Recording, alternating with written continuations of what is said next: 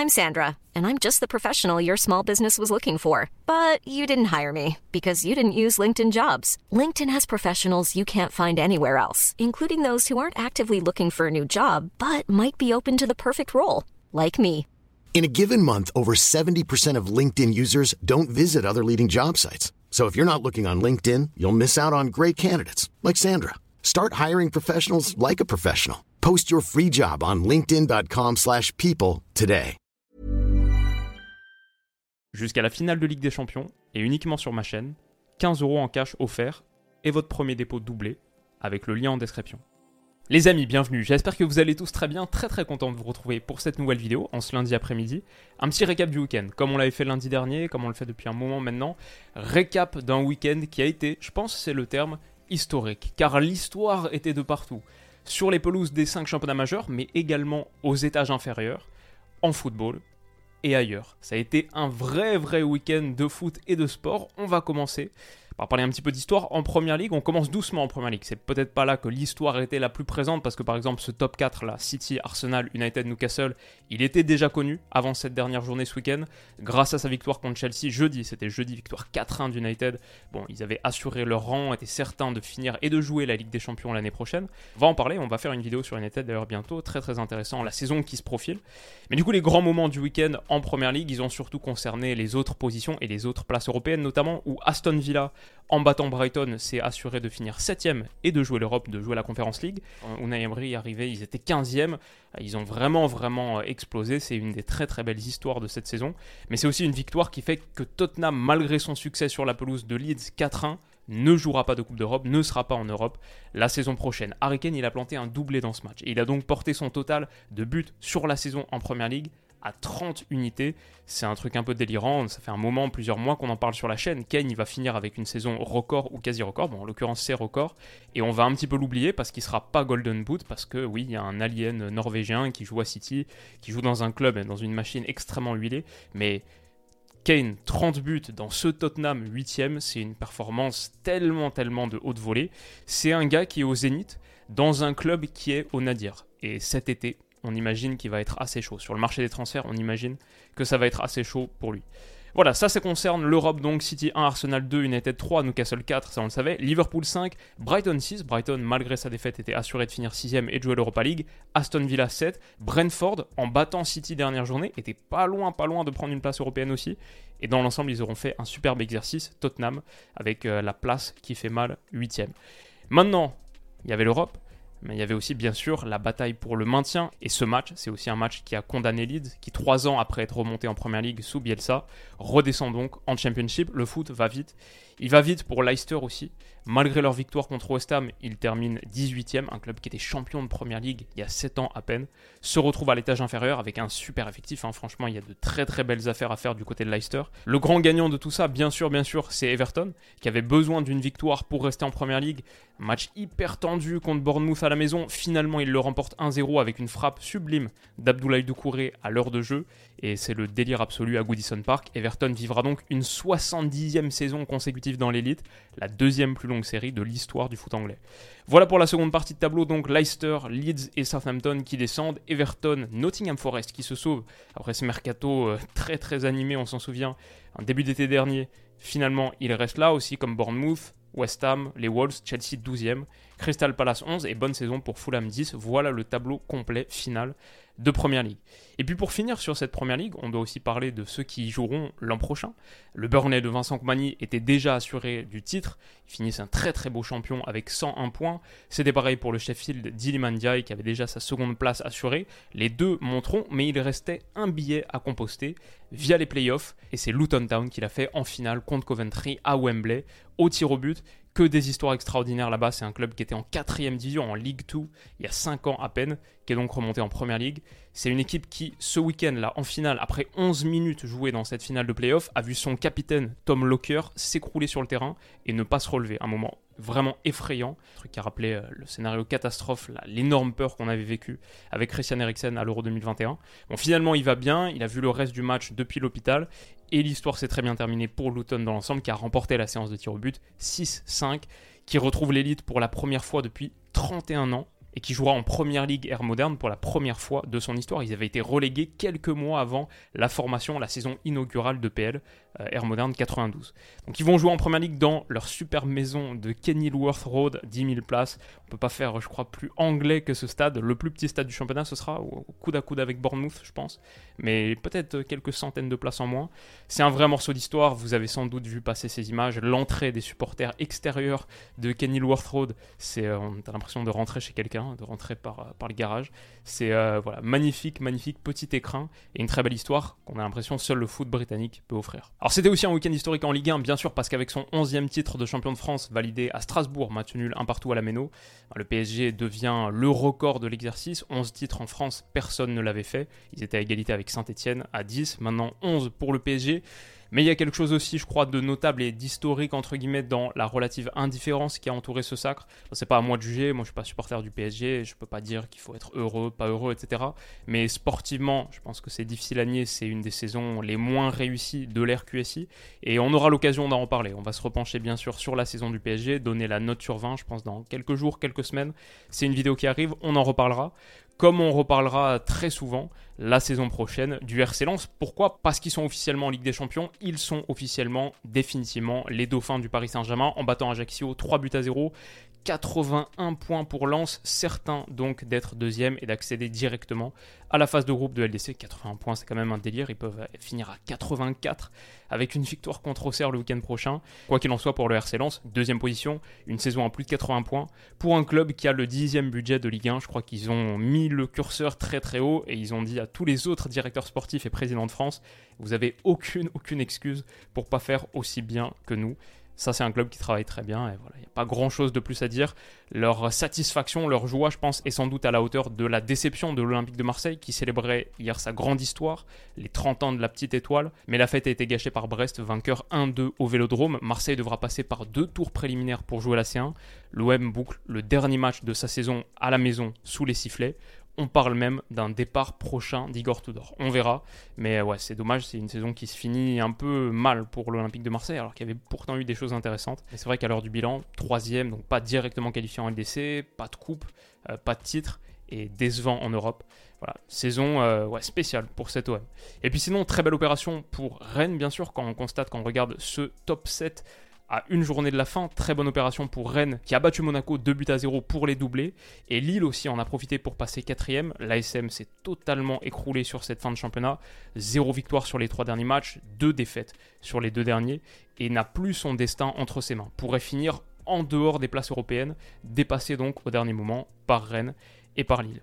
Ils n'ont plus leur destin entre leurs mains, entre leurs pieds, comme Nantes, qui sera, sera relégué ce week-end si Auxerre bat Lance le week-end prochain, quoi qu'il arrive. Si Auxerre balance, en revanche, avec un nul d'Auxerre ou une défaite, si Nantes bat Angers, la lanterne rouge de Ligue 1, et en plus ils sont à la maison, ils peuvent être sauvés, donc c'est pas évident en vrai. En vrai, je sais pas qui est favori, peut-être même que Nantes est favori. Maintenant, Lens qui se déplace, qui a plus rien à jouer, c'est peut-être pas une super nouvelle pour Nantes non plus. Mais euh, ouais, qui va se maintenir? Qui est-ce que vous voyez se maintenir? En vrai, moi je pense que c'est du 50-50 et c'est dingue que Nantes soit encore dans la course avec euh, leur saison et leur fin de saison notamment si dramatique. Ça va être chaud, ça va être chaud. Et puis bien sûr, cette euh, dernière journée, cette avant-dernière journée, c'était aussi le dernier match de l'Olympique lyonnais à domicile. L'occasion de rendre un vibrant hommage, un magnifique hommage à Jean-Michel Aulas qui le mérite nettement. Et puis à nouveau en plus le lendemain, pour les trophées UNFP. Voilà, comme on en a parlé sur la chaîne, il était l'heure, il était temps de changer et d'aller dans une nouvelle direction pour cette OL. C'est quelque chose que je souhaitais personnellement en tant que supporter du club. Ah, ça n'empêche pas de revenir sur euh, quoi 36 ans de présidence extraordinaire. Le gars a juste bâti l'OL moderne. Sans doute des années perdues vers la fin, mais l'ensemble de l'œuvre est rien d'autre que remarquable. Ça, c'était historique, comme était aussi, je pense, le titre de Frank Hez, nettement, nettement mérité, si on parle de cette cérémonie UNFP euh, qui était hier soir. Meilleur entraîneur, et je pense avec deux ou trois têtes d'avance sur les autres, vu ce qui a été réalisé par Lens. Maintenant, hâte de le voir en Ligue des Champions l'année prochaine. Si il reste effectivement à Lens, il y a des petites rumeurs euh, Première Ligue, etc. Bah, je le vois continuer quand même. Et moment d'histoire aussi, parce que Kylian Mbappé a été élu meilleur joueur du championnat de France pour la quatrième fois quatrième fois déjà. Euh, bon, symbole d'un championnat qui est peut-être devenu un petit peu trop petit pour lui. Voilà pour la Ligue 1. Bundesliga maintenant. Alors là, il s'est passé pas mal de choses quand on parle d'histoire. Beaucoup, beaucoup trop de folie. Vous connaissez le scénario, bien sûr, de Bayern Dortmund parce que c'était samedi après-midi et que j'en ai fait une vidéo. Donc la vidéo est en ligne, disponible sur la chaîne depuis samedi après-midi, samedi soir. Je vais pas refaire, revenir sur tout ça. Je vous la mettrai en description. Mais ce qu'on peut dire d'autre en Bundesliga, à part ce moment qui était euh, extraordinaire, c'est que l'Union Berlin s'est qualifié pour la Ligue des Champions en finissant quatrième. Et ça me fait vraiment plaisir pour eux. Euh, eux, le, le lance allemand, dans une certaine mesure, qui est remonté en, Bundesliga 1 euh, en première division il n'y a pas si longtemps que ça. Sur leurs 4 saisons dans l'élite, ils ont fait 11e, puis 7e, puis 5e, puis 4e. Belle progression pour un club qui travaille très très bien, qui a un de mes stades préférés, déjà Berlin, je pense que c'est top 3 de mes villes préférées dans le monde, mais en plus euh, ce stade-là magnifique du, quoi, du garde forestier, est-ce que c'est ça la traduction en français, mais où derrière on voit tous les arbres, toute la forêt, je trouve que c'est euh, très très cool, et euh, ça me fait plaisir de les voir en Ligue des Champions, on va avoir une Ligue des Champions sympa, avec un peu de nouvelles têtes, quand on pense à Newcastle, quand on pense à Lens, quand on pense à cette Union de Berlin, à la Real Sociedad aussi dont on va parler, donc ouais, c'est très cool. Et ce qui s'est passé en Allemagne, c'est ok, ça concerne un peu la Bundesliga comme là, mais il s'est passé aussi un truc de malade en deuxième division. Si vous voyez cette image et que vous comprenez pas trop, c'est pas un club qui a été relégué, c'est pas un envahissement de pelouse ou euh, parce que les supporters sont mécontents parce que leur club est relégué, c'est un envahissement de pelouse parce que les gars pensaient être promus et au moment où ils étaient sur la pelouse en train de fêter leur promotion, et eh bah Heidenheim, qui perdait 2-1 dans le temps additionnel, l'a finalement emporté 3 buts à 2 avec le dernier but, celui de la victoire et celui du titre pour Heidenheim à la 90 plus 9. C'était un truc de folie furieuse. C'était extraordinaire, une équipe qui était menée 2-0 hein. d'ailleurs dans ce match, qui finit par l'emporter 3-2, 2 buts dans le temps additionnel, ce qui rétrograde Hambourg à la troisième place, et ils vont donc devoir passer par un barrage contre Stuttgart, qui a donc fini, si je compte bien, 16e de Bundesliga. Voilà, barrage d'accession pour Hambourg, qui est vraiment le club maudit, maudit de Bundesliga 2, qui était à une époque, je crois, le club qui était euh, dans l'élite le plus longtemps de l'histoire de la Bundesliga, qui avait été depuis la formation. Ils avaient même une horloge dans le stade qui indiquait depuis combien de temps ils étaient dans l'élite, etc.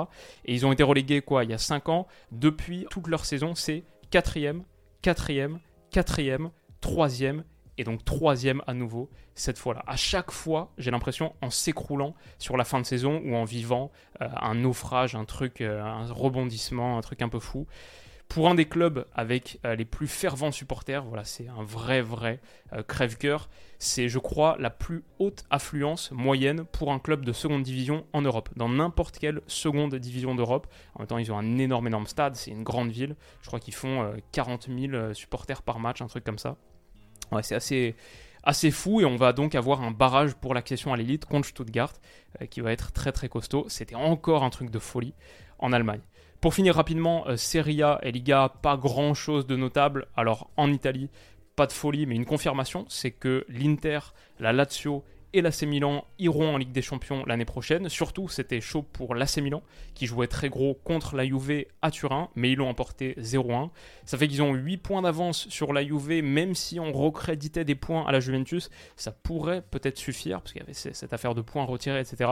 Mais voilà, en l'état, l'AC Milan, avant même la dernière journée, parce que 6 points d'avance sur l'Atalanta qui est 5ème, ira en Ligue des Champions, l'Inter aussi, euh, deux clubs qui se sauvent un petit peu sur la fin parce que c'était, un petit peu chaud, et la Lazio aussi, qui a de très très bonnes chances de finir dauphin, cette Lazio de Sarri, dont on parlait pas beaucoup, mais perso, perso, je les mettais dans le top 4 en début de saison, 4ème il me semble, bah, ils auront encore surperformé par rapport à ça. Et puis en Espagne, la Real Sociedad, quatrième, sinon euh, pas grand chose de nouveau. Barça toujours premier, les adieux de Busquets et de Jordi Alba qui était fait ce week-end, le Real second, qui va sans doute résister au retour de l'Atlético. De toute manière, les quatre premières places sont qualificatives en Ligue des Champions, entre deuxième et troisième.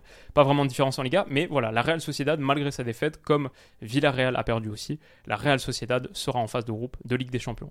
Et puis pour finir, le bonus. Il y a deux trois trucs à, dire dans le bonus. Déjà en Ligue 2, il y a eu un scénario un peu fou, la défaite de Bordeaux, la victoire de Metz et le nul du Havre qui fait que les trois équipes aux trois premières places, aucune n'est assurée d'accéder à la Ligue 1. Le Havre est quand même en bonne position, mais il faut qu'ils prennent au moins un point sur leur dernière journée. C'est que les deux premières places euh, qui montent en Ligue 1, puisque l'année prochaine ce sera la Ligue 1 18, 4 descentes, 2 montées. C'est chaud. Le Havre, je pense, va le faire. Ça va jouer entre Metz et Bordeaux, mais Metz est repassé devant Bordeaux à une différence de but supérieure. Les derniers matchs, c'est Bordeaux-Rodez, Le Havre-Dijon et Metz-Bastia. Metz-Bastia, pas évident, parce que Bastia est quoi 4ème, 5ème cette saison? Donc ouais, ça va être ça va être assez costaud et ce sera vendredi soir. On connaîtra donc les deux équipes, les deux clubs qui évolueront dans l'élite la saison prochaine. C'est aussi très très chaud en Belgique. Je sais qu'il y a pas mal de potes belges qui m'en parlent. Voilà, on en parle ici. Très très chaud parce que sur cette phase là de seconde partie de saison pour sacrer le champion, et eh bah ben, Antwerp, l'Union Saint-Gilloise et Genk sont au coude à coude. Un point sépare les trois. Ça peut être assez dingue. Mais je vais dire, on a fait toute cette vidéo, je sais pas combien de temps elle aura duré, peut-être euh, une vingtaine de minutes. Ce que je vais dire, c'est que le moment qui m'a fait le plus vibrer de tout le week-end et de très loin, c'était même pas en foot, c'était en basket, c'était ce Miami-Boston. Extraordinaire, extraordinaire dénouement. Match de dingue, de fou furieux total. Euh, moi, comme vous le savez, je télécharge les matchs, je les regarde pas dans la nuit, c'est un peu trop long, mais je télécharge les matchs le lendemain matin sans connaître le score, déconnecté de tous les réseaux sociaux, et je les regardais du coup euh, comme si c'était en direct. Mais j'ai halluciné devant le scénario monumental. Pour rappel, c'était Game 6.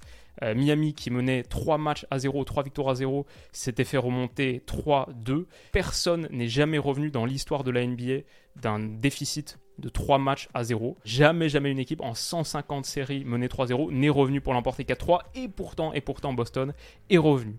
De 3-2 à 3 partout. Miami était en train de perdre de 2 points. Dans les toutes dernières secondes, Jimmy Butler déclenche un tir à 3 points. Faute d'Orford, mauvaise faute. 3 lancers francs donc pour Butler qui va les marquer l'un à la suite de l'autre. Miami prend un point d'avance à 3 secondes de la fin. Timeout Boston, ils ont une dernière action. Marcus Smart se retourne sur un tir où il se déchire. Ça rentre pas, mais Derek White a suivi et à 0,2 secondes, buzzer beater. La dernière action du match, le tip-in. Boston revient à 3 partout. Et ce soir, la cette nuit à 2h30, ça va être donc Game 7. Boston est net net favori. Hein. Quand on regarde les cotes, voilà, ça c'est du côté de mon partenaire Winamax qui sponsorise la chaîne en 2023. Boston est devenu le net net favori, 1,30. Miami à 3,60. Franchement, si Miami revenait maintenant après avoir perdu les trois prochains matchs, je sais pas si c'est quelque part, j'ai envie de dire, euh, cette posture psychologique de l'outsider, je crois que ça leur, ça leur convient mieux. Finalement, à 3-0, ils étaient dans une posture euh, très très différente de ce à quoi ils sont habitués. Euh, peut-être que dos au mur, ça leur ira mieux. Maintenant, à Boston, ça va être très très compliqué. Quoi qu'il en soit, ça va être un match de dingue. Est-ce que vous voulez qu'on en fasse une petite vidéo? Franchement, moi, c'est sûr que je vais le regarder. J'hésite même à le regarder en pleine nuit. Je pense qu'à ça là, depuis 48 heures. Et est-ce qu'on n'en ferait pas une petite vidéo analyse? Voilà, c'est évidemment, on est une chaîne de foot. Mais euh, dites-moi ce que vous en pensez. Si vous voulez pas, on le fera pas. Si vous voulez, ouais, on, le considérera carrément. Si vous voulez avoir un petit peu plus de piquant, voici euh, ma réaction au moment de la dernière action. Je vous la mets en entier. Je sais pas pourquoi j'ai allumé la caméra. Je l'avais fait aussi devant euh, France-Argentine à la fin, mais cette vidéo elle sortira jamais. Ma réaction au moment du buzzer beater de Derek White.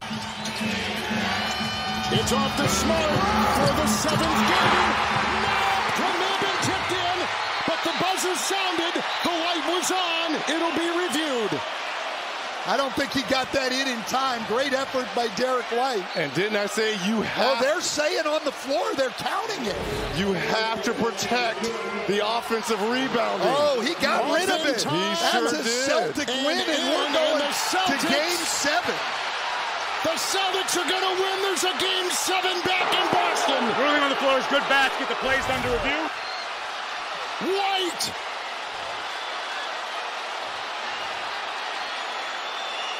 What a finish to this game. Stunned. People here are absolutely stunned. We're headed to Beantown for a game seven and what has been an improbable Eastern Conference Final.